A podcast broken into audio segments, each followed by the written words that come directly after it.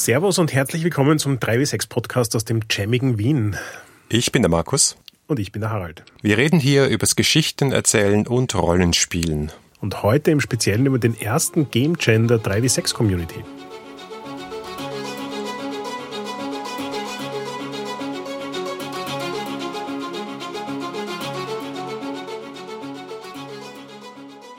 Herzlich willkommen zu einer Spezialfolge heute zum Thema Game Jam. Und zwar nicht irgendeinem Game Jam, sondern dem ersten Game Jam, der auf unserem Discord-Server stattgefunden hat und noch dazu auf eine Art und Weise, wo wir gar nicht so stark involviert waren. Deswegen haben wir uns die beiden eingeladen, die das äh, gestemmt haben, gemeinsam mit der Community, und zwar Andrea und Mario. Herzlich willkommen. Hi. Hallo. Und bevor wir loslegen, für all jene, die jetzt vielleicht nicht so knietief in der Community drin sind wie ihr, stellt euch kurz bitte mal vor, sagt, wer ihr seid und alles zum Game Jam reden wir dann später. Äh, hi, ich bin Andrea, auf Discord auch als Curious Cat unterwegs. Ich bin in der 3W6 Community aktiv seit Januar diesen Jahres, also 2021 und bin insgesamt noch gar nicht so lange im Thema Rollenspiel. Das hat mich aber nicht davon abgehalten, mich sofort überall reinzustürzen und äh, alle möglichen Sachen zu machen und unter anderem eben auch den Game Jam. Äh, mein Name ist Mario. Ihr findet mich auf dem Discord-Server unter Mario Salamander.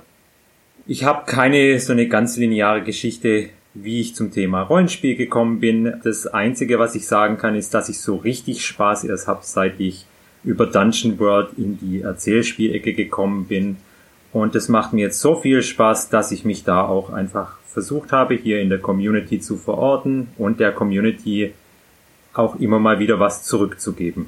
Ja, das ist euch ja sehr grandios gelungen mit dem Game Jam. Markus hat vorhin so irgendwie von wegen, äh, da hatten wir nicht viel damit zu tun.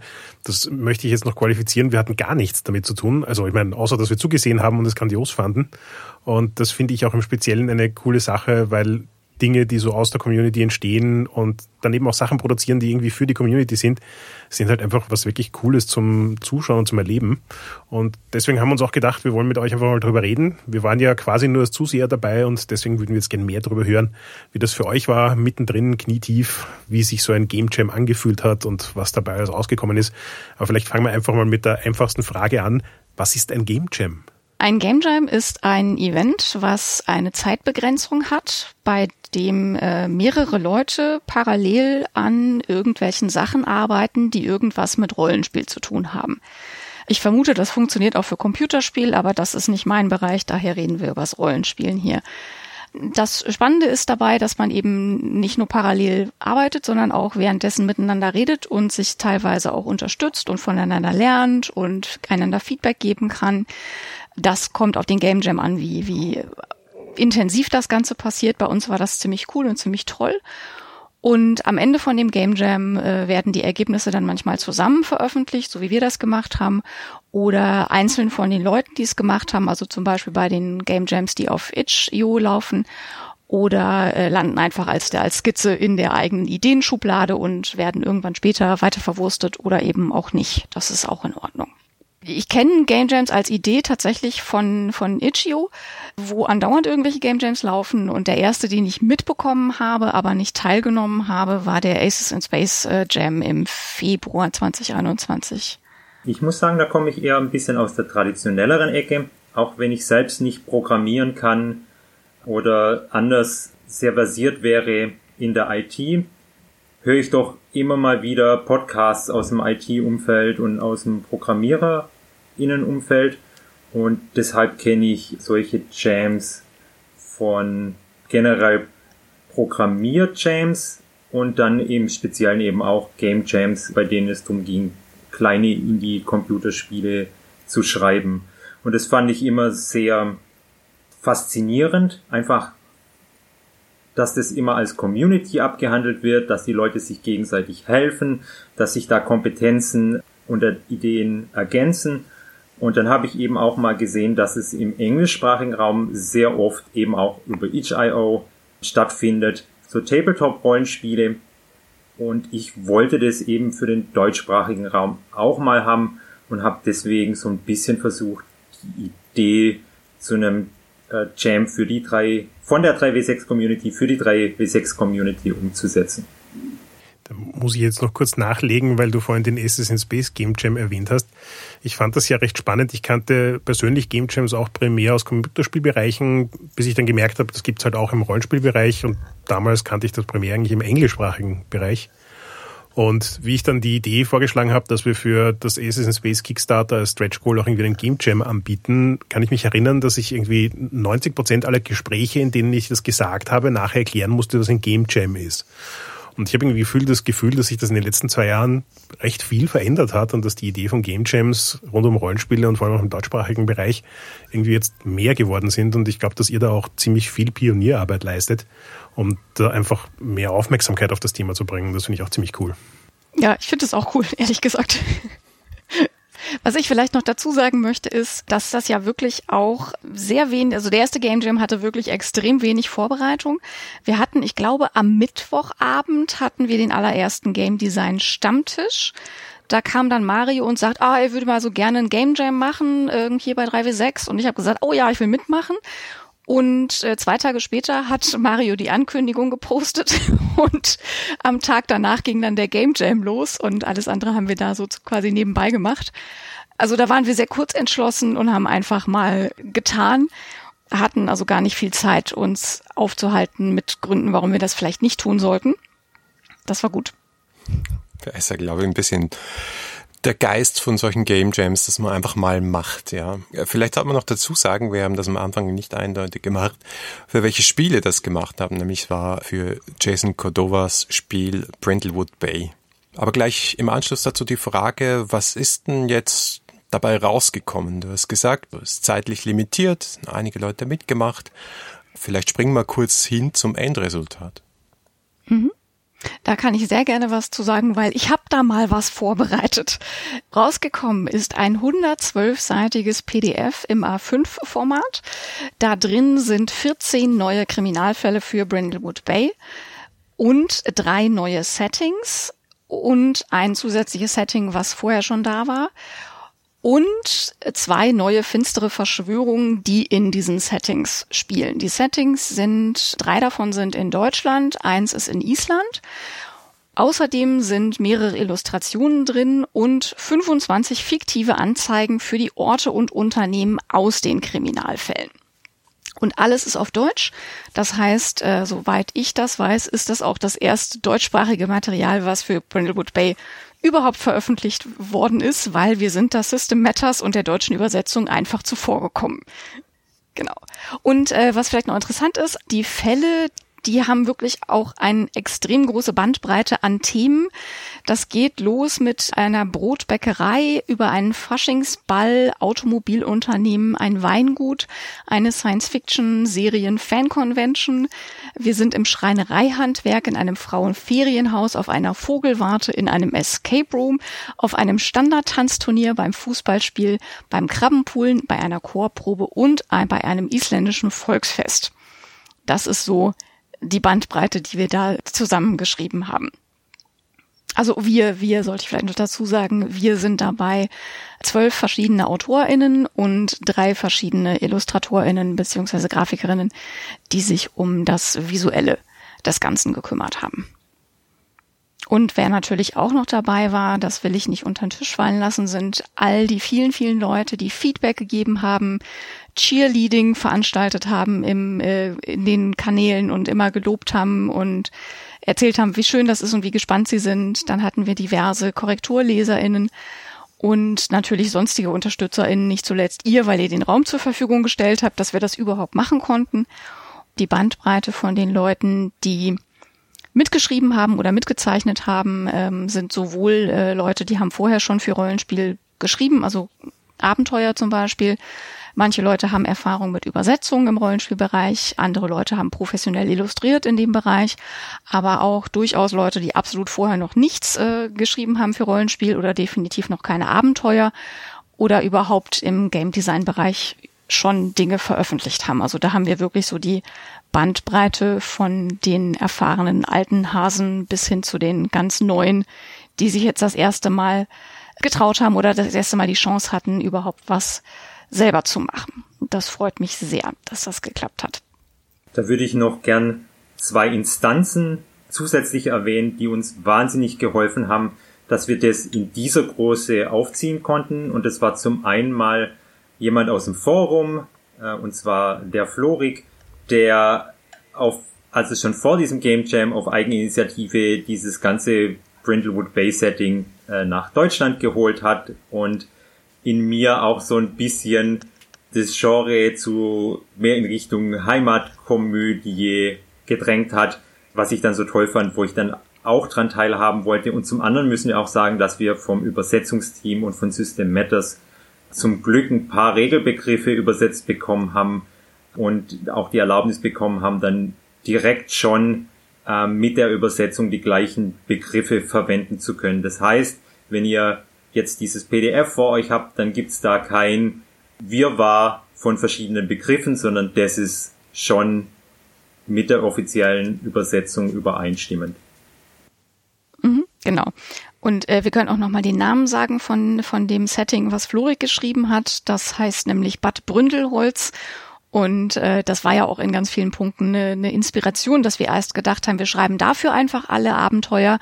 Und dann gab es aber noch jemand irgendwie, der meinte, ach, ich würde lieber was an der Nordsee stattfinden lassen. Und jemand anders meinte, ach, Island ist doch spannend. Und dann haben wir irgendwann gesagt, ach, wir schreiben einfach noch ein eigenes süddeutsches Setting. Da können wir dann auch noch unsere eigene Verschwörung mit reinschreiben und haben dann die noch auf die Schwäbische Alb gepackt und haben jetzt noch den Ort Brindlingen am Buckel erfunden und ähm, so ist das Ganze immer weiter gewachsen und das, der, der eine Teil hat den nächsten Teil inspiriert und ähm, das war auch sehr schön im, im Verlauf äh, zu sehen, wie das sozusagen immer weiterging und irgendjemand schmeißt eine Idee rein und irgendjemand anderes sagt, oh ja, das mache ich. Das fand ich ziemlich cool. Da möchte ich jetzt irgendwie von außen auch noch ein bisschen äh, abfeiern zwei Dinge, nämlich das eine ist, wie unglaublich reibungslos die Unterstützung auf verschiedenen Ebenen da auch funktioniert hat. Weil, wenn ich richtig in Erinnerung habe, der Eike, der ja an der deutschen Übersetzung arbeitet für System Matters, eben auch die ganzen Ressourcen, die es schon gibt, flott zur Verfügung gestellt. Es war auch Jason, wenn ich das richtig im Kopf habe, relativ schnell dabei, euch die Sachen zu schicken, die ihr braucht. Und diese ganze, ähm, es geht relativ einfach, führt mich zu dem zweiten Punkt, ich bin wirklich, wirklich, wirklich geflasht und beeindruckt davon, was für ein unglaubliches Machwerk ihr da in der kurzen Zeit auf die Beine gestellt habt. Also für alle Leute, die diesen Podcast jetzt hören und das leider nicht vor sich sehen können, das ist, wie schon erwähnt, ein 112 Seiten PDF mit hochqualitativen Writing, mit hochqualitativen Illustrationen, mit allem, was das Originalspiel ausmacht. Also ich glaube, ihr habt die Grundregeln nicht nochmal abgedruckt, aber das war's auch schon wieder. Ja, genau. Ansonsten, das dürfen wir natürlich nicht. Äh, genau. Und, genau. und das ist ansonsten ein vollständiges Spiel. Da ist alles drin, was man braucht, um die nächsten paar Jahre Bad Bründelholz oder ähnliches spielen zu können. Und das habt ihr in was, vier Wochen aus dem Boden gestampft? Und das ist schon wirklich, wirklich beeindruckend. Ja, ich glaube, es waren dreieinhalb Wochen, aber ja, äh, der, der Punkt äh, steht natürlich trotzdem. So, ja, ich bin auch super beeindruckt, wie viele Leute sich gefunden haben, die mitmachen, die Bock hatten, da was zu schreiben, die geile Ideen hatten, die gleich mehr als eine geile Idee hatten und die dann auch noch aufgeschrieben haben. Das war wirklich fantastisch zu sehen und hat super Spaß gemacht, da, da mitzumachen. Und ähm, ja klar, es war natürlich total hilfreich, dass wir eben auch, dass wir natürlich wussten, dass Jason Cordova schon äh, insgesamt schon mal die Erlaubnis erteilt hat, dass Leute in diesem, also für Brindlewood Bay Dinge schreiben, solange eben nicht die Original Orte und Figuren verwendet werden und es da eben diese Carve from Brentwood Lizenz gibt, die wir dann auch verwendet haben und teilweise dann auch das Ding promotet hat auf Twitter oder eben über Discord, äh, auf dem ähm, Gauntlet Publishing Discord. Und das war natürlich toll, da dann auch äh, sozusagen von, von allen Seiten wirklich die Unterstützung zu sehen. Und äh, System Matters hat uns sozusagen auch noch Raum auf deren Website gegeben, um überhaupt über den Game Jam zu schreiben. Da habe ich denen noch einen Text hingeworfen, den sie dann da einfach äh, veröffentlicht haben. Das war echt super. Also da schöner hätte es nicht laufen können, was die Zusammenarbeit mit den ganzen Einzelteilen sozusagen angeht. Dass alle einfach aufgeschlossen waren und Lust dazu hatten und niemand gesagt hat, nein, ich will nicht, dass ihr in meiner Welt irgendwas macht, ähm, sondern das war halt wirklich so, wir sind mit offenen Armen überall empfangen worden. Und das hat sehr viel Spaß gemacht und sehr motiviert, sowas nochmal zu machen, auf jeden Fall. Ihr habt ja sogar was geschafft, was ich überhaupt noch nie erlebt habe, ähm, nämlich am Gauntlet Publishing Discord hat es dann tatsächlich englischsprachige Leute gegeben, die gemeint haben, was, wie, da gibt's Material für Brindlewood Bay, das es in unserer Sprache nicht gibt. Oh nein, wird das eh bald übersetzt? Ich glaube, das ist das erste Mal, dass ich gehört habe, dass irgendjemand aus dem englischsprachigen Raum will, dass was Deutsches nach Englisch übersetzt wird. Tja, yes. ja. Ah, da gibt's schon Präzedenzen, Harald, aber ja. da gibt's ein paar Präzedenzfälle von ja. deutschen Materialien, die ja auch ins Englische rück, rückübersetzt worden sind aus meiner alten Cthulhu-Zeit. Aber das gehört Cthulhu, ja nicht her. Ja, ja, ja, ja, da gab's halt so eine Zeit. Aber äh, das ist sicher ein, eine, eine Adelung des Ganzen. Ich wollte nur darauf hinweisen, wir packen den Link zum Material, damit ihr euch dann auch ansehen könnt, natürlich in die Shownotes. Und es ist auch auf unserer Website zu sehen unter 3w6.fm. Mhm. Was noch ein gutes Stichwort ist, apropos Übersetzung. Dieses PDF gibt's natürlich für Pay What You Want. Das heißt, ihr könnt das kostenlos runterladen. Ihr dürft aber auch ein paar Euro oder Dollar oder welche Währung auch immer bei Itch gerade eingestellt ist, natürlich hinterlassen. Im Moment ist angedacht, dass das Spendengeld, was da angekommen ist und weiter vielleicht ankommen wird, ob wir das vielleicht in Übersetzung stecken damit das dann eben wirklich aus einer Hand gemacht werden kann und dann Begrifflichkeiten einheitlich sind und so weiter und da man da nicht das so aus zwölf verschiedenen Händen hat. Das macht bei einer Übersetzung sicherlich mehr Sinn. Und eben dann auch nochmal zu gucken, ob man Begleitmaterial schreiben muss, um deutsche deutschlandspezifische Dinge zu erläutern, die sonst einfach vielleicht nicht klar sind, damit man da irgendwie keine kulturellen Disconnects hat, weil die Leute überhaupt nicht wissen, auf was man anspielt. War denn eigentlich die offene Lizenz und dieses Prinzip von Carved from Brindlewood eine Motivation, warum ihr gerade dieses Spiel gewählt habt oder gab es da noch andere Gründe? Die Motivation, diesen ersten Game Jam mit diesen ganzen Unsicherheiten, die ich ja auch im Kopf hatte, bevor das dann irgendwie so reibungslos über die Bühne gegangen ist und so viele Leute sich hilfsbereit erklärt haben, andere Aufgaben zu übernehmen, war zum einen die Lizenz, zum anderen, dass ich eben auch eine Nähe zu Jason Cordova habe und wusste, dass ich äh, mit ihm reden kann, wenn's, wenn wir auf irgendwelche Probleme zusteuern, weil er als Macher des Gauntlets, in dem ich ja auch aktiv bin, einfach schon immer sehr unterstützend war für alles, was irgendwie im, in so einem DIY-Spirit oder in so einem äh, wir machen jetzt einfach mal was Spirit aufkommt. Das äh, unterstützt er ja nach Leibeskräften. Aber was noch wichtiger war, war, dass ich bei diesem ersten Game Jam was haben wollte, für das es keinerlei Kenntnisse braucht. Ich wollte ein System haben, bei dem alle ungeachtet ihrer Rollenspiel und ihrer Game Design Erfahrung einfach reinspringen konnten. Und da haben sich die, die Mysteries oder die Fälle für Brindlewood Bay einfach angeboten, weil zum Beispiel bei den Hinweisen ist es ja sogar von Vorteil, wenn möglichst viele Hände da ein bisschen mitmischen und viele Gedanken von vielen verschiedenen Personen Einfluss nehmen. Denn es soll ja nicht auf eine konkrete Person hinauslaufen, sondern es soll ja möglichst äh, weit gefächerte Lösungsansätze durch die Hinweise geben. Von daher hat dieses Spiel einfach schon sehr, sehr viel mitgebracht, was es zu einem unglaublich anfängerinnenfreundlichen System für Hacking und eigenes Material macht. Und ich glaube, da gibt es sehr wenig Systeme, die da so viel, so viel einfach schon den Leuten an die Hand geben und einfach nur kleine kreative Lücken lassen, die man füllen braucht. Es schreibt sich fast von alleine, bis dann auf die Detailarbeit zum Schluss. Wie gesagt, ich kannte das Spiel schon vom Spielen und Lesen, als Mario das vorgeschlagen hat und hatte da überhaupt nichts dagegen und war sofort dabei. Als ich nochmal so im Nachhinein drüber nachgedacht habe, warum das eigentlich so eine gute Idee gewesen ist, bin ich nochmal drauf gekommen, dass eben einerseits das Regelwerk wirklich kurz und überschaubar ist und auch mit 10 Euro absolut bezahlbar ist, wenn man es dafür jetzt neu anschaffen will. Man brauchte es aber auch nicht. Man brauchte nicht das Regelwerk haben, um dafür zu schreiben weil in dem Regelwerk ist die Struktur von so einem Mystery oder so einem Fall, wie er auf Deutsch heißt, erklärt. Und da steht im Prinzip im Grundregelwerk drin, dass du deine Sachen auch selber schreiben kannst und hier ist die Anleitung. Aus dieser Anleitung hat äh, Mario uns nämlich ein Template gebaut, also eine Vorlage mit dieser Struktur.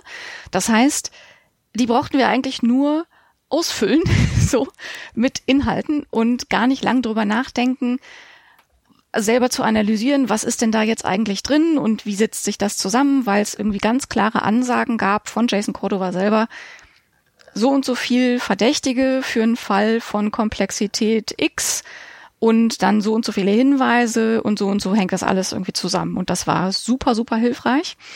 Und das andere, was ich total gut fand, war eben, dass so diese Grundidee, alte, also von dem Spiel, alte Frauen lösen Kriminalfälle, das äh, kennt man.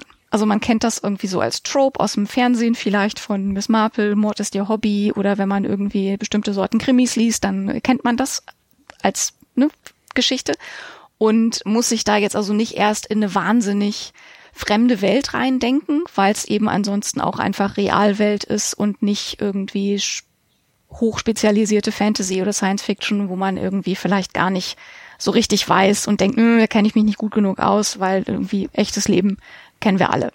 So. Und der dritte Punkt, wenn ich richtig mitgezählt habe, was ich auch noch total gut finde an dem Spiel, ist, dass es durch dieses Spiel ähm, und eben, dass alle Charaktere alt Frauen sind, auch eine ganz andere Art Hauptfigur gesetzt wird beim Spielen. Nämlich so stinknormale alte Frauen, die keine speziellen Heldinnenfähigkeiten haben, sondern einfach irgendwie zufällig über irgendwelche Fälle stolpern und die dann irgendwie kompetent lösen. Das ist ja das Trope. So. Und ich finde, das, das hat so eine schöne Parallele zu dem, du musst irgendwie nichts Besonderes sein oder können, um so ein Abenteuer dafür zu schreiben, sondern du kannst einfach eine ganz normale Person sein und dich hinsetzen und deine Ideen und deinen Hintergrund mitbringen und daraus ein Abenteuer basteln. Weil die Heldinnen sind auch ganz normale Leute. Und die haben mit ganz normalen, na gut, bis auf die übersinnlichen Geschichten, aber ähm, mit ganz normalen Situationen, ganz normalen Settings und ganz normalen Leuten zu tun. Und das fand ich halt einfach auch noch ansprechend, dass es eben auch so diese Default-Setzung von die Charaktere sind alle Frauen, das fand ich cool da habe ich mich sofort drin äh, wiedergefunden, dass das eben nicht äh, Männer sind und nicht so das typische Abenteurer-Klischee. Das war halt einfach auch noch ein Grund, der mir sehr viel Lust gemacht hat für dieses Spiel, mir was auszudenken und der es mir auch sehr leicht gemacht hat, da Ideen zu haben, mir auch mich in die Geschichten von den anderen reinzudenken und beurteilen zu können, funktioniert das so, funktioniert das nicht und dann eben auch wieder Feedback selber zu geben zu den anderen Leuten, die die Sachen geschrieben haben. Habt ihr irgendwas herausgefunden über das Spiel, was euch vorher nicht aufgefallen war, bis auf die Dinge, die ihr eh schon gesagt habt? Hm, also ich glaube, mir ist klarer geworden, wie diese ganzen einzelnen Elemente miteinander zusammenhängen. Also was genau machen die Verdächtigen, was haben die Verdächtigen mit den Hinweisen zu tun, was haben die Hinweise mit den Schauplätzen zu tun und wiederum die Schauplätze mit den Verdächtigen und so weiter. Also diese ganzen Teile, wann stelle ich eine Einstiegsfrage, was sind gute passende Abgrundhinweise, was haben die Abgrundhinweise wieder mit dem, mit der finsteren Verschwörung zu tun, also so dieses Netzwerk dieser Elemente, das ist mir irgendwie klarer geworden beim, beim selber schreiben. Ich weiß nicht, ob mir das genauso gut klar geworden wäre, wenn ich Dinge einfach gelesen hätte und dann intensiver drüber nachgedacht. Aber für mich ist so das selber machen immer eine gute Herangehensweise, um Dinge wirklich sehr umfassend auch äh, ja, zu erfassen. Ich habe ein noch ein bisschen mehr ein Gefühl dafür bekommen, was das Spiel, also was, welche Art von Schreiben und welche Art von, von Hinweisen und Schauplätzen und Verdächtigen diese Spielatmosphäre unterstützen und was das gut macht. Das hat natürlich viel damit zu tun, dass ich alles gelesen habe, was während des Game Jams passiert ist, meistens auch in mehreren Entwicklungsstufen. Also ich habe, glaube ich, alles mindestens zweimal gelesen und mindestens zweimal Feedback gegeben für alles, was äh, reinkam da auch gerade in diesem Vergleich viel zu sehen. Ah, okay, wenn du da an dem Rädchen drehst, dann verändert sich die Spielatmosphäre in die Richtung. Und wenn du an dem Rädchen drehst, dann verändert es sich in die Richtung. Das fand ich, ist mir durchs, also einerseits durch selber schreiben, aber eben auch durch das Feedback geben bei den anderen deutlicher geworden als vorher. Für mich muss ich sagen, dass es ganz interessant war, weil ich ähm, sehr viel mehr über die Mechaniken und über mich gelernt habe, als über das Spiel. Also ich habe gemerkt, dass es mir sehr schwer fällt, in so kurzen, prägnanten Beschreibungen wie zum Beispiel einem Zitat, das einem Charakter zugeordnet werden soll, darüber eine Stimmung mitzugeben. Da tue ich mich wirklich schwer. es war aber schön, dann das bei all den anderen zu lesen, einfach diese Ideen dann einfach mal durch den Kopf gehen zu lassen und mal zu schauen, was dann für mich da dabei rauskommt, was in meiner Welt denn dann für Charaktere angekommen werden und äh, das, das war schön, wie sich das befruchtet hat. Aber das Spannendste tatsächlich waren für mich die Mechaniken. Denn im Vergleich zu anderen Spielen und äh, besonders anderen PBTA-Spielen hat ja Brindlewood Bay unglaublich wenige Moves. Es gibt kaum charaktergebundene Moves, da gibt's dann immer jeweils nur ein und dann gibt's ähm, nur ganz wenige Grundmoves, die oft auch relativ nah beieinander sind oder miteinander interagieren. Und das ist schon besonders für ein PBTA-Spiel, die ja sonst versuchen, so eine Sandbox zu sein und sehr viel abzudecken.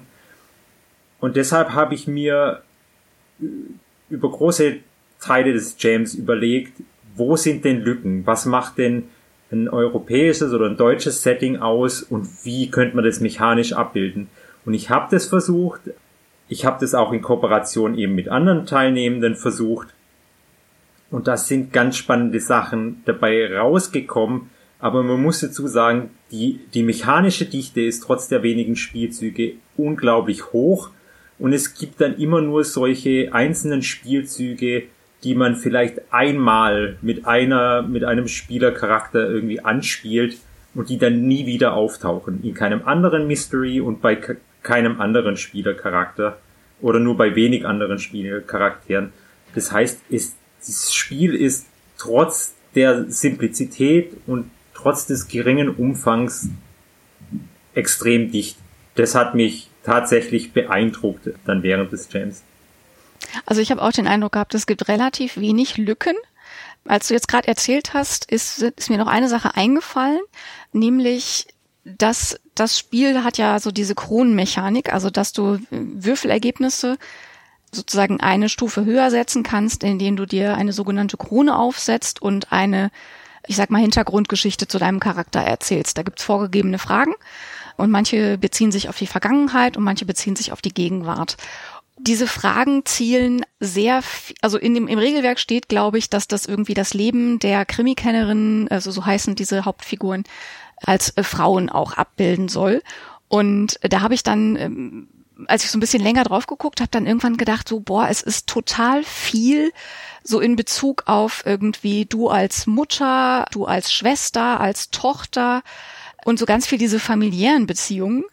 Und habe dann irgendwie gedacht, dafür, dass die Charaktere eigentlich alle so 65 aufwärts sind, ist das ganz schöne enge Vorstellung für das, was das Leben von Frauen ausmacht. Also da ist irgendwie gar nicht, erzähl was, erzähl einen deiner beruflichen Erfolge oder ähm, erzähl was über deine beste Freundin oder erzähl was über, ähm, wie du dich mit Frauen, die ganz anders sind als du, irgendwie auseinandergesetzt hast und so weiter und so fort. Also mir, mir fallen ganz viele andere Themen ein, die ich im Leben von Frauen relevant finde und die ich wahrscheinlich reingeschrieben hätte. Da habe ich gedacht, ne, das ist so eine kleine Lücke, die ich dann aber auch tatsächlich versucht habe zu füllen mit den zusätzlichen Kronenfragen, die ich in dem äh, Frauenferienhaus Mystery, also in ein weiblicher Akt der Verzweiflung, dann untergebracht habe, weil ich eben genau darauf abzielen wollte, was gibt's denn noch so, was, was relevant ist und was Frauen miteinander verbindet oder eben auch zu Konflikten zwischen Frauen führt. Und das andere, was ich gerne noch sagen wollte zu dem, was Mario gesagt hat, ich habe ja eins deiner Mysteries gerade gespielt, was du äh, gerade beschrieben hast, dass dir das total schwer fiel mit den Zitaten. Ich konnte als Spielleitung mit deinen Zitaten total viel anfangen. Das hat für mich total gut funktioniert, weil die, da war bei, bei jedem Charakter, äh, Charakter einfach genug Material da, um da irgendwas draus zu machen. Fand das vor allen Dingen spannend im Kontrast zu äh, dem, was ich selber geschrieben hatte, wo ich neige etwas zur Langatmigkeit, was man vielleicht auch, äh, je nachdem wie es editiert, auch hört hier. Und ich habe halt sehr viel Text äh, pro Person sozusagen reingeschrieben und du bist sozusagen mein, mein am, am weitesten entfernter Gegenpol dazu. Und es hat aber beides genauso gut funktioniert beim Spielen. Und da hat mir also überhaupt nichts gefehlt. So. Das, also ne, nicht, dass, dass die Leute jetzt äh, denken, du hättest das nicht gut gemacht, weil ich finde, du hast das gut gemacht und ich habe es im Praxistest ausprobiert und bestätigt. Ich finde es übrigens spannend, dass ihr beide jetzt irgendwie was beschrieben habt, wo ich das von außen das Gefühl habe, dass ich das auch tatsächlich beim Originalspiel sehen konnte. Also so quasi die Entwicklung dessen, wie Fälle, je mehr Fälle geschrieben worden sind, desto komplexer sind sie geworden im Sinne von zusätzliche Elemente wie Moves oder Kronen oder ähnliches. Und wenn man sich dann The Between anschaut, ist ganz viel davon jetzt plötzlich ins Basisspiel hineingewandert. Also ja, gute Beobachtung. Mhm. Man muss vielleicht sagen, dass The Between das Nachfolgespiel ist von Brindlewood Bay, ebenso von Jason Cordova. Und ich glaube, wenn ich es richtig verstanden habe, war auch äh, Brindlewood Bay so ein bisschen die, ist böse gesagt, die Fingerübung für The Between oder ja. halt wirklich eine, eine Entwicklungsstufe hin zu The Between, um da den Hintergrund auch noch ein bisschen ja. klarer zu machen. Ja, also er hat da, er hat da mal einen, einen Blogbeitrag zugeschrieben, vielleicht könnt ihr den verlinken, wo er gesagt hat, dass er eigentlich angefangen hat, The Between zu schreiben und dann mechanisch irgendwo hängen geblieben ist und dann sozusagen das Spiel mit den geringstmöglichen Teilen geschrieben hat, um diesen Move äh, oder um dieses mechanische Problem zu lösen. Ich weiß nicht mehr genau, welches es war. Und daraus ist dann Brindlewood Bay entstanden und dann hat er sozusagen danach The Between fertig geschrieben. Also das heißt, es ist im Prinzip so in der Mitte entstanden und das fand ich auch spannend irgendwie, weil also ich spiele jetzt gerade auch in einer ähm, The Between Kampagne und da eben auch viele Elemente wiederzuerkennen und nochmal in, durch eine ganz andere Linse zu gucken und da äh, zu sehen, was das ausmacht, indem du sozusagen diese Mechaniken in ein komplett anderes Setting packst, wie anders sich diese Mechaniken anfühlen, obwohl sie im, im Punkto dessen, was du sozusagen würfelst und welche Kästchen du auf deinem Charakterbogen abhakst, eigentlich das gleiche sind. Aber sie fühlen sich halt komplett unterschiedlich an. Hm. Und an manchen Punkten eben auch nicht. Und das finde ich total interessant. Also wie, wie, dass so der Flavor immer noch irgendwie da ist, aber ähm, es halt ja ist ganz anders. Also die die Spielatmosphäre ist eine komplett andere. Ich glaube ja, dass Jason da tatsächlich an einem Nukleus eines PBTAs dran ist, der unglaublich flexibel ist. Mhm. Weil ich, ich, schreibe ja auch gerade so an einem Star Wars Hack. Ja, ich wollte gerade sagen, du schreibst Bay. doch da auch gerade. Genau, und das ist irgendwie vollkommen ein anderes Thema, aber so wie du sagst, in Wirklichkeit, wenn man genau hinschaut, oder eigentlich, wenn man die Augen ein bisschen zusammenkneift, ist es mechanisch eins zu eins Brindlewood Bay mit ein bisschen der Between hineingewürzt. Aber dadurch, dass man halt andere Begriffe wählt und es ein bisschen anders umschreibt, ist plötzlich eine vollkommen andere Welt. Also ich glaube, da, da steckt schon ein, ein System drin, das sich für wirklich viel eignen wird, solange es um dieses Thema Aufklären von Dingen geht im weitesten Sinne. Mhm. Was ich ja total spannend finde in, in, äh, in diesem Zusammenhang, auch wenn ich es immer noch nicht gelesen habe, aber ich warte sehr erfreut darauf, das ist das Paranormal Inc. von Alicia Furness. Und da hat sie nämlich eine spielleitungslose Variante von äh, der Brindlewood Bay Mechanik geschrieben. Und man spielt eben ErmittlerInnen, die übernatürliche Fälle aufklären, die sich eben, also das, das Spektrum wird eben erweitert auf, es geht nicht immer um Morde. Die Charaktere sind vielfältiger als jetzt in Brindlewood Bay. Und da bin ich super gespannt, wie diese Spielleitungslosigkeit da sozusagen äh, mechanisch eingebaut wurde. Und hoffe, dass ich das bald auch mal so erstens lesen kann und zweitens spielen kann, weil das klingt für mich auch mega spannend. Und da gibt's übrigens demnächst auch einen Game Jam. Also ich glaube, der läuft sogar schon jetzt im September. Da müsst ihr sonst irgendwie noch mal gucken, äh, dass ihr euch wenigstens die Ergebnisse anguckt, je nachdem, wann der Podcast rauskommt. Gehen wir vielleicht noch zurück zum Game Jam Erlebnis. Jetzt habe ich vorher gefragt, was habt ihr über das Spiel gelernt? Vielleicht die Frage, was habt ihr über Game Jams gelernt?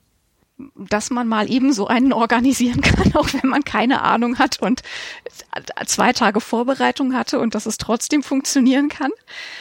Ja, also vielleicht wirklich so ein bisschen, das Game Jams sind kein Hexenwerk, sondern du brauchst eine Idee und äh, du brauchst eine Plattform, wo du das machen kannst und du brauchst ein paar Leute, die Bock haben mitzumachen. Du brauchst äh, Kanäle, über die du dir gegenseitig Feedback geben kannst und einfach, wo du auch dafür sorgen kannst, als, als Orga sozusagen für eine gute Atmosphäre zu sorgen. Also eben nicht permanent zu kommen und zu sagen, deine Idee finde ich nicht gut und an allem rumzumeckern, sondern irgendwie zu sagen, die Idee ist toll und ähm, ich gebe dir deswegen Feedback, weil ich möchte, dass deine Idee noch toller wird oder dass das, was ich da sehen kann, was du willst, wenn du hier noch ein bisschen drehst, dann ist es genau das, was du machen willst oder ne, dass man also Genau, das habe ich, also ich habe gelernt, man kann Game Jams einfach machen. Was ich auch gelernt habe, ist, dass alle Beiträge sind durch das gegenseitige Feedback besser geworden. Alle. Absolut alle. Und also, dass dieser Austausch total gut funktioniert hat und ja, Game Jams machen Spaß und macht Game Jams, nehmt teil an Game Jams, äh, das habe ich gelernt und ich möchte weitere Game Jams organisieren. Das habe ich auch gelernt. Ja, da habe ich äh, mehr auf der Meta-Ebene tatsächlich dazu gelernt, denn ich komme irgendwie ein bisschen auch aus so einer Fanzine-Kultur und so Beiträge verfassen kenne ich eben abseits von, von Game Jams schon für mich. Und ich dachte dann einfach, ja, okay, ich schreibe mal hin, es soll für dieses Spiel sein und am liebsten hätte ich gern ähm, ein europäisches Setting und dann äh, mache ich dieses Template, das die alle dann nur noch ausfüllen müssen, wenn sie Interesse haben und dann ist es erstmal gut. Was ich halt dann im Laufe des Jams erst gelernt habe, ist, dass es unglaublich wichtig ist, ähm, und das habe ich zum Glück von Anfang an gemacht, direkt Verantwortung abzugeben und ganz viel Raum nicht nur für eigene Beiträge, sondern tatsächlich in der Organisation für andere Menschen zu lassen. Denn Andrea hat dann unglaublich gutes äh, FAQ und andere Beiträge rausgehauen, von denen sehr, sehr viele Menschen, die gerade neu im, im Fälle schreiben oder im Game Design waren, dankend aufgenommen haben und die da sehr viel für sich rausziehen konnten. Und ich wäre gar nicht auf die Idee gekommen, weil ich eher so eine, ja, ich mache halt mal eine äh, Mentalität hatte. Dann, wenn Feedback kommt, kommt Feedback und dann ändere ich was oder denke nochmal drüber nach und sonst versuche ich es halt irgendwie fertig zu machen. Und ich hatte ja auch dann einfach ein, nicht so einen Anspruch, dass das jetzt irgendwie was ähm, so wahnsinnig vorzeigbares wird. Für mich war es mehr so ein bisschen dabei zu sein. Und es hat sich dann im Jam herausgestellt, dass da unfassbar gute Beiträge von unfassbar unterschiedlich tickenden äh, Menschen bei rauskommen. Und die brauchen aber alle ihren Platz und die brauchen alle die richtige Anleitung, um ihre Möglichkeiten da zu entfalten. Und dann ist natürlich, wenn man jetzt so einen kooperativen Game Jam macht, wo wir zusammen was veröffentlichen wollten im Vergleich zu einem so sehr, sag ich mal, Ellenbogen-Wettbewerbs-Game Jam, bei dem es dann irgendwie um Preise geht oder irgendwie das beste Mystery zu schreiben oder sowas, da braucht man eben eine unglaublich offene Gesprächskultur. Also da muss man relativ früh schon schauen, dass die Leute sich trauen, Fragen zu stellen, dass sie sich trauen, frühe Entwürf, Entwürfe mit den anderen zu teilen. Und das ist sehr viel Arbeit. Das heißt dann natürlich auch, dass alle, die an der Orga irgendwie beteiligt sind, mehr Zeit damit verbringen, wie Andrea das schon beschrieben hat, die Beiträge der anderen zu lesen und zu kommentieren, als man dann für die eigenen Projekte aufwenden kann. Und ich hatte zum Glück in der Zeit anderthalb Wochen Urlaub und ich habe im Prinzip nichts anderes gemacht, wie irgendwelche äh, Dokumente durchgelesen und irgendwelche Sachen auf Discord kommentiert und mir dann Gedanken gemacht, ähm, was, wo müssen denn noch organisatorische Stellschrauben nachjustiert werden und was muss abgesprochen werden. Und dann hatten wir auch einen unglaublich langen Chatverlauf zu irgendwelchen Orga-Themen und haben da sehr viel abgesprochen und geschaut, dass, dass wir vor allem uns eben an die Community und an die Leute, die neuer dabei sind, richten. Und diese Atmosphäre ist auf jeden Fall was, was ich so nicht kommen sehen habe und wo ich nicht wusste, wie wir die aufrechterhalten über diesen Zeitraum, ohne dass es da dann ähm, zu Besserwissereien und irgendwie zu Abwertungen von Beiträgen kommt. Ähm, und das war eben ein Schwergewicht ähm, von dieser ganzen Arbeit und von diesem Lernprozess. Ich bin so ein bisschen daran gegangen an, an dieses, ich, wenn ich gemerkt habe, dass Fragen sich wiederholen und dass ich keinen Bock habe, 15 Mal die gleiche Frage zu beantworten, dann habe ich sie in die FAQ reingeschrieben, weil ich dachte, dann kann ich allen einfach immer den gleichen Link schicken und dann sparen wir uns einfach Arbeit, die wir nicht die wir sozusagen besser reinstecken können in die konkreten Beiträge und da individuelles Feedback zu leisten. Und habe ansonsten immer so viel gemacht von dem, was ich gerne gehabt hätte. Also ich hätte gern, ich mag FAQ-Dokumente, wo ich nachgucken kann, wo ich mich erstmal informieren kann, wo ich mich noch nicht festlegen muss, ob ich überhaupt was machen will, sondern wo ich erstmal in Ruhe so ein Gefühl dafür kriegen kann und meine ganzen Grundfragen schon mal beantwortet sind. Also habe ich FAQ geschrieben. Ich persönlich mag konstruktive Kritik und ich mag auch, wenn Leute mir sagen, dass sie, wenn meine Sachen irgend, irgendwo nicht gut sind oder besser sein könnten. Und dann mag ich es am allerliebsten, wenn sie mir Vorschläge machen, was ich ändern kann. Also habe ich versucht, auf die Art auch meine Kritik zu äußern und eben nicht nie irgendwo nur zu schreiben, finde ich scheiße oder finde ich nicht gut oder funktioniert nicht, sondern immer auch zu überlegen, was denke ich denn, wie es funktionieren könnte und immer nur klar zu machen, das sind Vorschläge. Es bleibt dein Text. Du machst bitte die finale Entscheidung. Ich bin hier nicht die Game Jam Polizei. Ich kann dir nur eine Rückmeldung geben als eine Leserin, eine potenzielle Spielerin, eine potenzielle Spielleitung deines Abenteuers. Und was du damit machst, ist deine Entscheidung. Also ne, wenn jetzt jemand irgendwas geschrieben hätte, was gegen die Community Guidelines von 3W6 verstößt, dann hätten wir sicher nochmal reden müssen. Aber das ist natürlich gar nicht passiert, weil der 3W6 Community ist ja an sich schon ziemlich cool, dass man da einfach keine Trolls hat, mit denen man sich auseinandersetzen muss, sondern dass die Leute sowieso äh, nett sind und kooperativ sind und äh, lösungsorientiert und konstruktiv in den aller, aller, aller, allermeisten Fällen das war aber auch einfach cool zu sehen, dass es funktioniert und dass wir es offensichtlich geschafft haben, auch im Game Jam diese Atmosphäre beizubehalten und Leute zu ermutigen, Sachen zu machen, auch die, die vorher noch skeptisch waren. Da bin ich irgendwie auch sehr stolz drauf und hoffe, dass das auch bei weiteren Game Jams wieder so läuft. Trolle, wenn ihr das hört, das war jetzt ja. keine Herausforderung, ja? Also bleibt gerne draußen. Ja, es gibt hier nichts zu essen. Geht woanders hin. genau. Ja. Ja, dann äh, glaube ich, äh, kommen wir jetzt eh schon langsam zum Ende des Ganzen und damit steht natürlich die Frage im Raum, wie geht's mit den Game Jams weiter? Habt ihr weiter geplant? Wollt ihr noch was machen? Braucht ihr jetzt mal ein Jahr Pause? Ja, wir haben Game Jams geplant. Ja, der nächste Game Jam äh, ist schon terminiert. Der wird stattfinden vom 17. September bis 17. Oktober und hat dieses Mal einen ganz anderen Ansatz, ähm, nämlich ein Thema. Und unser Thema ist im Heimkino. Das heißt, wir wollen alles Mögliche machen, was irgendwas mit Fernsehen oder natürlich Streaming zu tun hat und natürlich mit Rollenspiel oder Erzählspiel. Der ist angekündigt, der wird laufen und das Tolle ist, dass wir diesmal schon äh, die Orga auf mehrere Leute verteilt haben, weil ich habe das Ganze irgendwie initiiert, weil Mario ist ja eigentlich auch noch im Urlaub und ähm, habe jetzt ein äh, Grüppchen Leute, die alle Bock haben, ähm, mitzumachen und sich auch um Fragen beantworten zu kümmern und Feedback-Tools verwalten und da läuft im Hintergrund schon richtig äh, coole Vorbereitung. Das ist auch schön, da irgendwie Sachen weitergeben zu können und zu sehen, dass Leute Lust haben, sich da auch organisatorisch mit reinzuhängen. Außerdem machen wir bei der 3W6Con, die jetzt kommt, ein Panel mit dem äh, Namen Game Design für jeden. Ähm, also alle, die Bock haben, irgendwie und nicht so richtig wissen, wie sie anfangen sollen mit dem Game Design, können natürlich da gerne vorbeikommen und uns so mh, hm, ungefähr eine halbe Stunde dabei zuhören, wie wir Sachen erzählen und dann noch uns äh, Fragen zu stellen.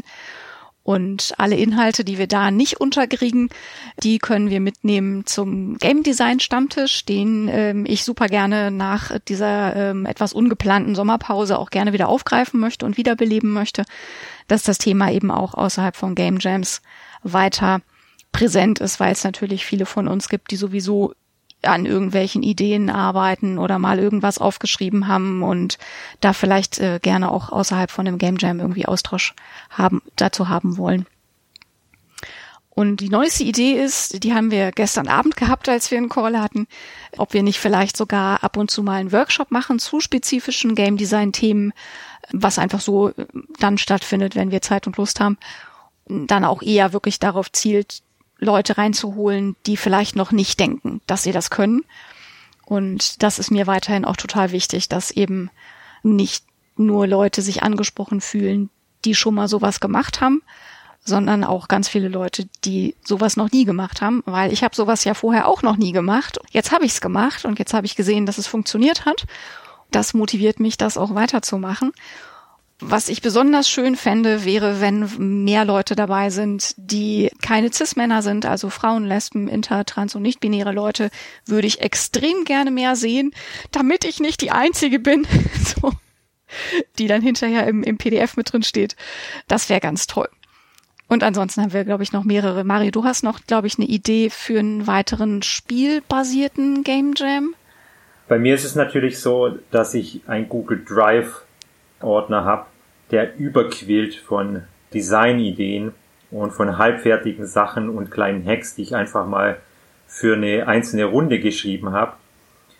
Diese Game Jams helfen mir einfach dabei, dann tatsächlich Projekte auch mal fertig zu machen oder mich dann mal über einen längeren Zeitraum nur auf, auf ein einzelnes Projekt zu konzentrieren. Und deshalb ist dann, nachdem jetzt dieser kommende Jam vorbei sein wird, wird ein Trophy Game Jam noch folgen. Ich hoffe, dann schaffen wir dieses Jahr noch irgendwie reinzubringen. Und da geht's dann ähnlich frei zu wie bei Brindlewood Bay. Da könnt ihr schreiben, was ihr wollt. Da könnt ihr Incursions schreiben. Ähm, ihr könnt neue Rooted in Trophy Spiele schreiben ohne Hacks. Und ich werde äh, mich da wieder sehr auf die mechanische Seite konzentrieren und habe da schon unglaublich viele Notizen jetzt dazu gesammelt. Und vor allem versuche ich dann halt, dass dieses unglaublich gute System, das ja auch wieder äh, sehr regelleicht und sehr simpel ist, mehr deutsche Ableger bekommt, weil dort haben wir tatsächlich die Möglichkeit, die Regeln einfach mit abzudrucken. Oh, das ist ja cool. Genau, weil der SRD, den gibt, da gibt's schon einen freien auf Deutsch. Das heißt, da können wir tatsächlich drei w sechs Spiele von der Community zusammentragen. Und ich freue mich sehr, wenn ich nicht jedes Spielmaterial erstmal für mich übersetzen muss. Das ist natürlich eines der schönsten Sachen bei so einem Game Jam, dass es dann plötzlich in der Sprache ist, die ich wirklich beherrsche. Setzt dann auch die schöne Tradition fort, dass äh, Material veröffentlicht wird für Spiele, die jetzt im Print noch nicht auf Deutsch erschienen sind. Ich habe gerade noch ähm, eine Sache gesagt, die mir noch wichtig ist für, für Teilnehmende zu sagen. Was, also weil Mario gerade auch gesagt hat, dass wir ja schon also er wie ich beide relativ viel Zeit mit dem Game Jam verbracht haben, während er lief. Ich glaube, das muss aber auch nicht so sein. Je mehr Leute man ist, die sich drum kümmern, desto mehr kann man das auch verteilen, dass man eben nicht äh, das als Vollzeitjob macht. Und ich möchte auch gerne nochmal sagen, dass man natürlich trotzdem mitmachen kann, auch wenn man nicht so Bock hat auf dieses äh, zehn Leute, naja, zehn ist übertrieben, aber fünf Leute kommentieren in meinem Text rum, dann kann man natürlich trotzdem mitmachen und trotzdem äh, im stillen Kämmerlein was schreiben und dann hinterher einfach das fertige Ding zeigen. Das ist auch total okay, weil auch nicht alle gleich viel Zeit haben für den Austausch und nicht alle gleich viel Lust haben auf diese Art von Austausch.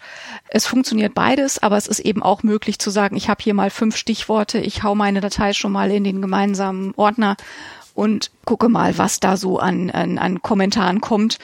Und wer mir irgendwelche Ideen reinschmeißt, äh, das geht genauso. Und man kann natürlich auch immer die Projekte, die man selber machen will, auch anpassen an die Zeit, die man hat. Also wenn man keine Zeit hat, ein ganzes Abenteuer zu schreiben, dann schreibt man vielleicht einen Spielzug. Oder ähm, wenn man keine Zeit hat, äh, eine ganze Seite zu illustrieren, dann macht man vielleicht irgendwie ein Strichfigürchen. Oder wenn man keine Zeit hat, äh, ein neues Spiel sich auszudenken, dann macht man vielleicht einen Hack von irgendwas, was schon da ist. So. Und ähm, das möchte ich einfach nochmal deutlich machen, dass Game Design in, in allen Größen funktioniert. Man muss nicht ein äh, 300 Seiten Regelwerk schreiben, damit man damit es gilt, sondern man kann halt auch mit irgendwelchen kleinen Sachen anfangen. Und anders habe ich persönlich das auch nicht gemacht. Und ähm, ich beabsichtige das auch weiter so zu machen und Dinge zu hacken und Dinge zu remixen und weiß auch gar nicht, ob es notwendig ist, irgendwann mein eigenes 300 Seiten Regelwerk zu schreiben. Ich weiß gar nicht, ob das überhaupt ein Ziel sein muss, weil es Game Design hat halt sehr viele verschiedene Gesichter. Und ich hoffe, dass wir das mit diesem Game Jam auch zeigen können, der ja jetzt hoffentlich, also der, der Fernseh-Game Jam wird ja hoffentlich auch mehr verschiedene Ergebnisse haben und weniger das relativ einheitliche, was bei Brindlewood Bay rausgekommen ist, dass eigentlich alle Abenteuer geschrieben haben.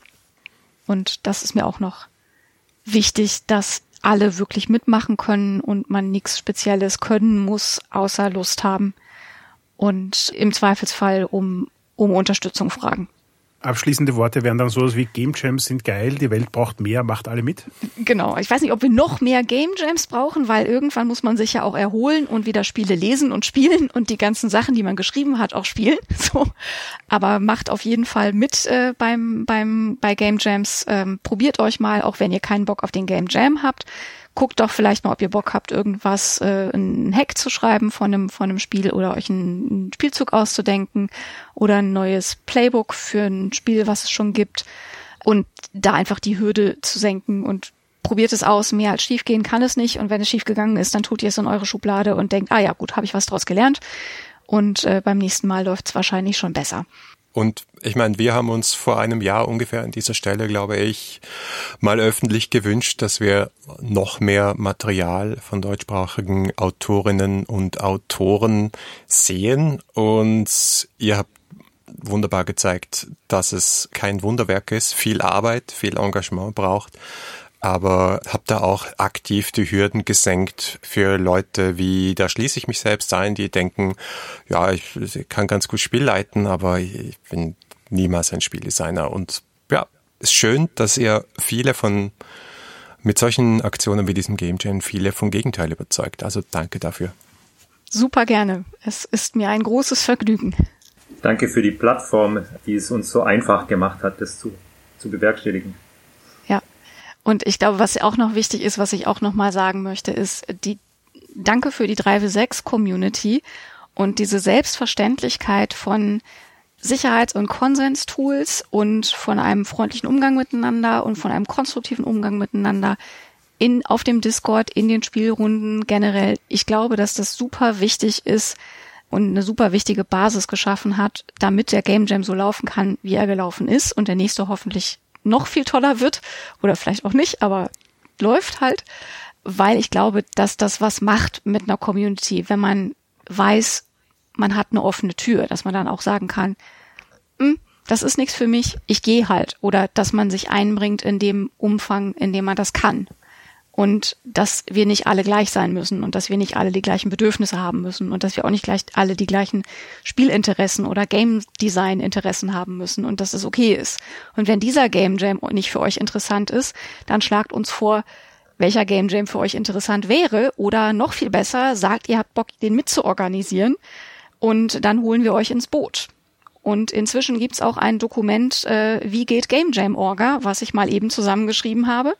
Das teile ich dann auch gerne. So, also das, ich glaube, dass das alles zusammenhängt, dass eine, eine, eine gute Community-Atmosphäre auch dafür sorgt, dass solche Sachen stattfinden können und entstehen können und dass ihr uns einfach auch habt machen lassen und nicht versucht habt, das jetzt irgendwie zu steuern, sondern irgendwie uns auch vertraut habt, dass wir das schon hinkriegen und dass das schon gut wird. Danke fürs Zuhören bei unserem Special zum Brindlewood Bay Game Jam. Feedback lesen wir gerne auf Facebook, Twitter oder im Web unter 36.fm. Und wenn ihr uns persönlich schreiben wollt, findet ihr mich auf Twitter als Vienna und Harald als Heckmüller. Wenn euch diese Folge gefallen hat, dann gebt uns doch eine Bewertung auf Apple Podcasts. Oder ihr unterstützt uns mit einem kleinen Beitrag auf Patreon. Danke fürs Zuhören und bis zum nächsten Mal.